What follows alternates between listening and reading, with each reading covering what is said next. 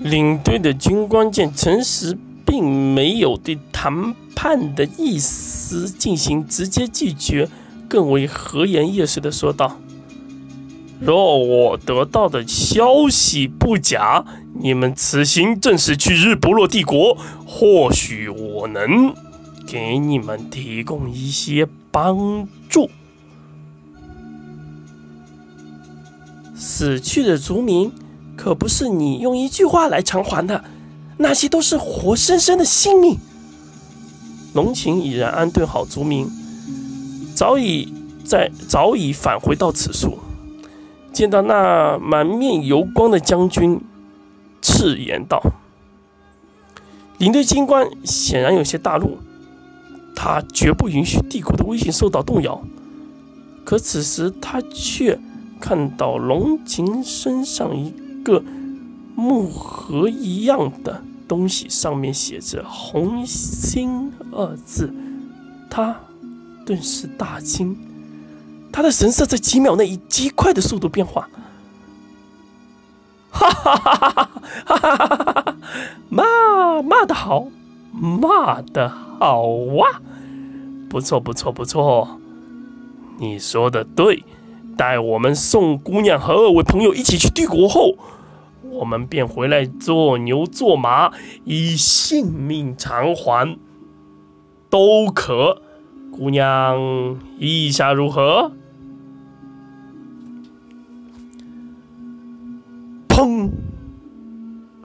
一声巨响，在众人目瞪眼呆的情况下，口呆的情况下，这位军官中枪，崩下了自己的右手胳膊。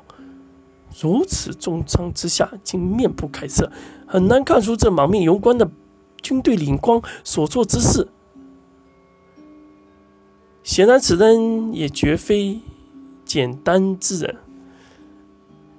灵光继续笑了笑，他的眼神从开始一直盯着这位浓情姑娘的一举一动，因为他知道。他的神色或许能改变此时的局面。姑娘，此举发生的事情，我先以自己的右手作为抵抗，你觉得如何？我愿待到此为人质，只要姑娘答应我的要求，我他日一定会还皮克特族一个交代。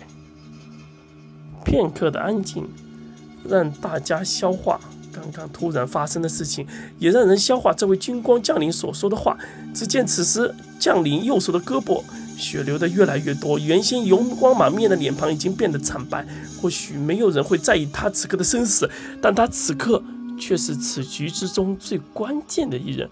无论诚实他们去帝国腹地寻找踏天之路，还是让皮克特族有一个真正稳定。还是解决今日之危，便全然系在此人身上。龙琴在稍作犹豫之后，看向陈实和伯熙之后，两人点头道：“陈实自然明白，今日之局若要决，这便是目前最好的结果。面对千人和如此精良的装备，陈实心想，必然可以说是毫无希望。而对方畏惧的正是对自己的未知。他知道此时。”处于劣势之中，现在的解法已经是此局最好的结果。在得到诚实的回应之后，龙行也向重伤的的领队点了点头，答应一同前往日不落帝国作为交换。领队的军官一人留在了皮克特族作为人质，也算留下了保证。在诚实他们再回来之时，这位军官也必定。为他所做过的事付出代价，只是这位军官的脸上却满是笑容。